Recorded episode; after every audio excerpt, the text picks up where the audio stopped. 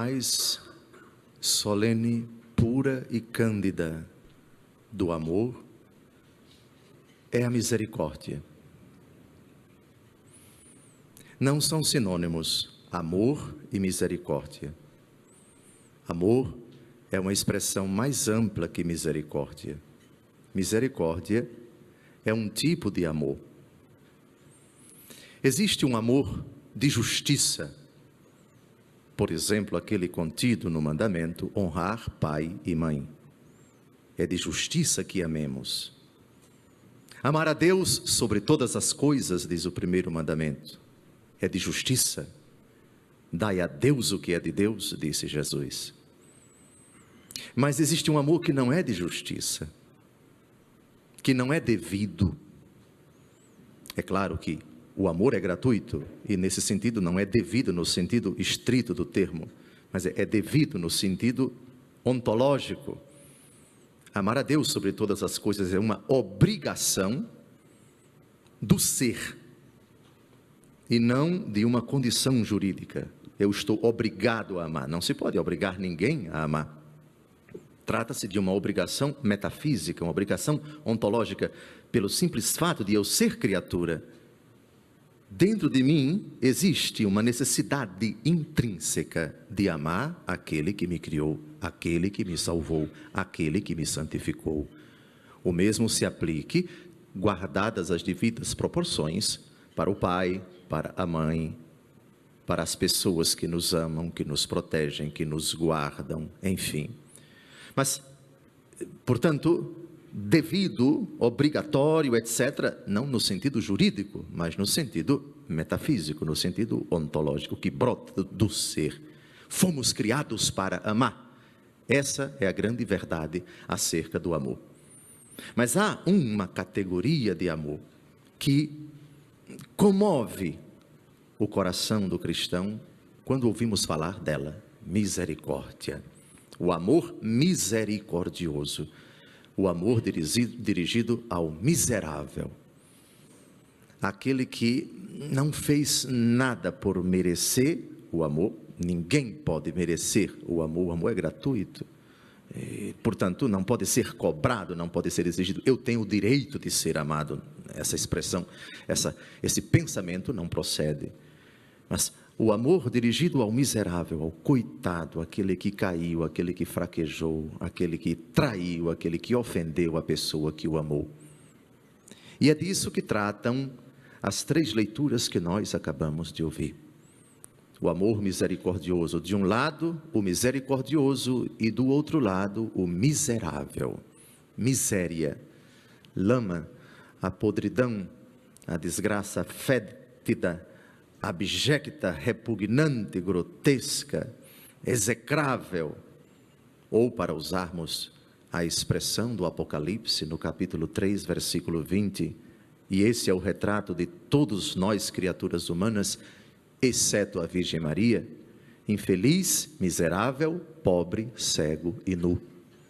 É o que somos diante de Deus. E neste dia do tempo do advento em que caminhamos para o Natal de nosso Senhor Jesus Cristo, a palavra de Deus vem nos consolar. Coloquemos-nos todos na condição de miseráveis. Coloquemos-nos todos com a nossa podridão passada e presente, exceto aquelas que já foram perdoadas no sacramento da confissão celebrado de nossa parte com contrição, com um sincero propósito de emenda, mas vislumbremos tudo aquilo que já fizemos, pensamos, afirmamos de mal, que ofendeu a Deus, a criação dele, que ofendeu ao próximo e que nos ofendeu a nós mesmos. Para compreendermos a beleza da palavra de Deus que vem ao nosso encontro na condição de povo sofrido, povo machucado, por causa dos seus pecados, é o tema da primeira leitura, e ovelhas desgarradas é o tema do evangelho que nós acabamos de ouvir. A primeira leitura de hoje, extraída do livro do profeta Isaías, parece-me que é a primeira leitura do domingo passado. ela abre o chamado livro da consolação, que é o segundo livro, a segunda parte do livro do profeta Isaías, capítulos de 40 a 55, o chamado Deutero Isaías. Essa segunda parte do livro de Isaías, segundo os exegetas, foi redigida na época em que Israel estava no exílio. A primeira parte do exílio, a primeira deportação dos hebreus para o cativeiro de Babilônia, aconteceu no ano 597, no final do reinado do rei Joaquim. Israel só volta do Egito cerca de 70 anos depois, no ano 537, quando cai o Império Babilônio, graças ao avanço, ao triunfo do Império Persa liderado por Ciro, o grande imperador persa.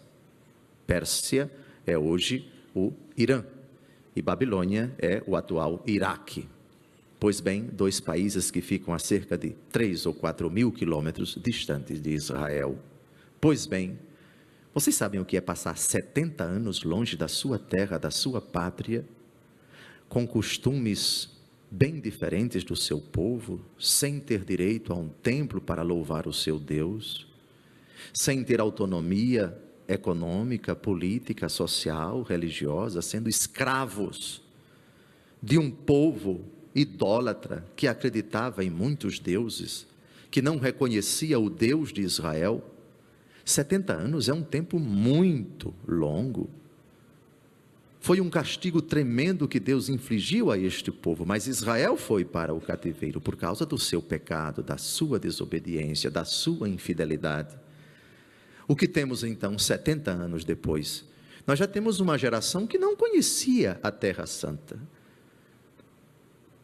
Muitos não quiseram voltar, e aqueles que vão voltar, porque Ciro agora vai libertá-los, Ciro foi tido como instrumento de Deus é reconhecido, inclusive chamado de o meu ungido, o próprio Deus chama Ciro, rei da Pérsia, que não acreditava no Deus de Israel, mas por ter sido um instrumento de Deus para libertar o seu povo, é chamado de ungido.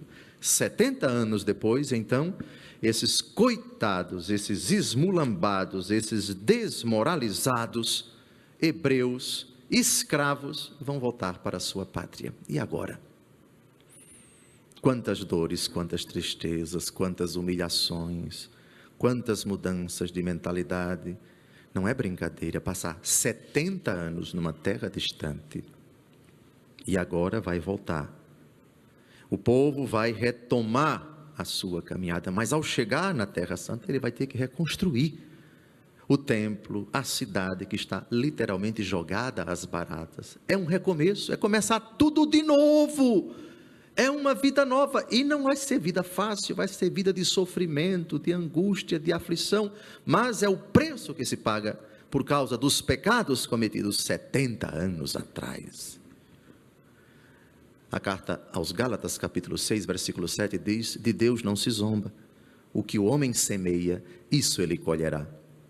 É preciso lembrar nesta manhã que o recomeço tem um preço, um preço muito árduo. Você tem que recomeçar novamente. Agora, olhe para o seu passado.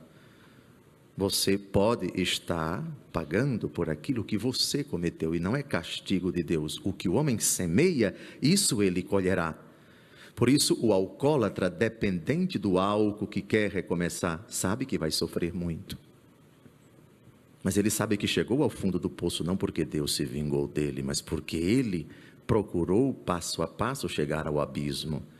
Isso também se aplica a qualquer outro tipo de pecado, ao viciado em droga, ao marido que enveredou pelo caminho da traição, ao político que enveredou pela corrupção, enfim, a qualquer pessoa que enveredou pelo caminho das trevas, que foi iludido, que foi enganado por Satanás, consolai. Consolai o meu povo Dizei em alta voz: sua servidão acabou. A expiação de suas culpas foi cumprida. Todo aquele que cai em si toma consciência de que o sofrimento que está experimentando tem uma relação direta, consequente, com o pecado que ele cometeu. O anúncio é jubiloso. Você tem solução. É Cristo. Cristo misericordioso. É hora de olhar para Ele, sem esquecer o seu passado, o peso de suas culpas, e ouvir o Senhor dizer: Preparai no deserto o caminho do Senhor, aplainai na solidão a estrada do nosso Deus. Nivelem-se todos os vales, rebaixem-se todos os montes e colinas, endireite-se o que é torto, alisem-se as, as asperezas e então a glória do Senhor se manifestará, e todos os homens verão juntamente o que a boca do Senhor falou. O consolo, portanto, não ignora a responsabilidade da pessoa, antes recorda que ela é culpada e que é preciso de agora em diante remover os obstáculos para que o Senhor possa passar. No domingo passado, João Batista, recordando esta profecia, disse: Preparai os caminhos do Senhor, aplainai as suas veredas. Removam todos os obstáculos, montes e colinas sejam rebaixados, endireite-se o que é torto. É hora de fazer uma revisão na nossa vida, de jogar a tralha, o lixo, todos os obstáculos que ao longo de 2014 nós fomos acumulando no nosso coração e que não permitiram que Deus passasse em nossa vida. Jesus quer passar na nossa vida para nos transformar. O misericordioso quer que colaboremos com Ele, quer que façamos uma espécie de terraplanagem espiritual. Terraplanagem é o trabalho do setor de engenharia que vai fazer uma estrada que precisa nivelar, remover os obstáculos, se for o caso, com dinamite, explodir pedras, para abrir espaço para que a estrada possa passar. Esse é o trabalho que nós devemos fazer. Eis o vosso Deus, vem com poder, seu braço tudo domina, e eis com ele sua conquista, eis à sua frente a vitória. E vem como um pastor para apacentar o rebanho, reunir os cordeiros, carregá-los ao colo, ele mesmo tange as ovelhas mãe. Mas que conforto! Isso quer dizer que não existe homem perdido, não existe causa perdida não existe causa que Deus não possa assumir e resolver. Transmita isso a quem se acha um caso perdido, a quem se acha no fundo do poço. Leve essa palavra firme e incisiva de um Deus consolador, de um Deus misericordioso, aquele coitado, aquele infeliz, aquele cansado, aquele que acha eu não tenho mais jeito. Deus esqueceu de mim e meus pecados são tão grandes que nem Deus vai perdoá-los. Nada disso. Jesus, no Evangelho de hoje, na mesma perspectiva do final da primeira leitura de hoje, utiliza a parábola da ovelha perdida. Um homem tem cem ovelhas. Deus tem todos nós como filhos seus. Uma delas se perde. Não deixa ele as 99 nas montanhas para procurar aquela que se perdeu? Jesus quer ir ao encontro desta ovelha perdida. Mas adivinhem com quem ele quer contar. Adivinhem com quem ele quer chegar a tais ovelhas e dizer: Eu vim consolar você. Em verdade, eu vos digo: se ele a encontrar, ficará mais feliz com ela do que com as 99 que não se perderam. Mais feliz.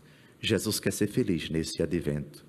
Ele é muito educado ao dizer na parábola, se ele a encontrar. Mas Jesus não é Deus. Como é que se pode falar se ele encontrar? Sabem por quê? Porque ele quer contar conosco. Ele diretamente pode chegar a uma determinada pessoa e falar explicitamente que ele é um Deus consolador, misericordioso. Mas ele quer contar conosco. É como se ele dissesse nessa manhã: Eu sou o consolador, eu sou rico em misericórdia, mas tal pessoa que está perdida, que está desviada, você tem acesso a ela. Transmita essa mensagem, vá ao encontro dela. Fale que eu sou um Deus bondade, não diga que eu sou um Deus que castiga, que pune, que condena. Seja a expressão da minha misericórdia.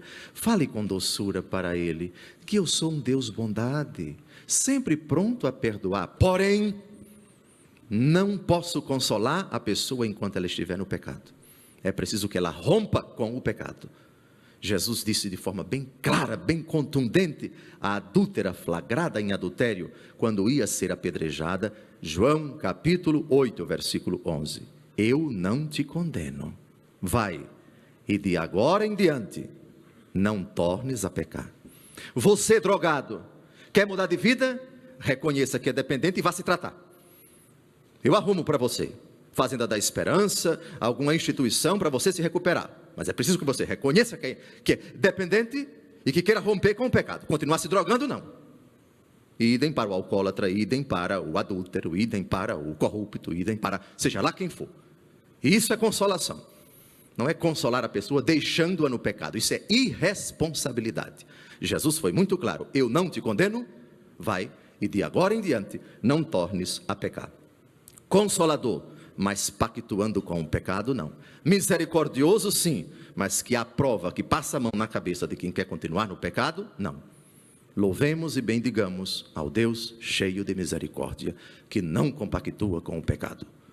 Louvado seja nosso Senhor Jesus Cristo. Para sempre seja louvado.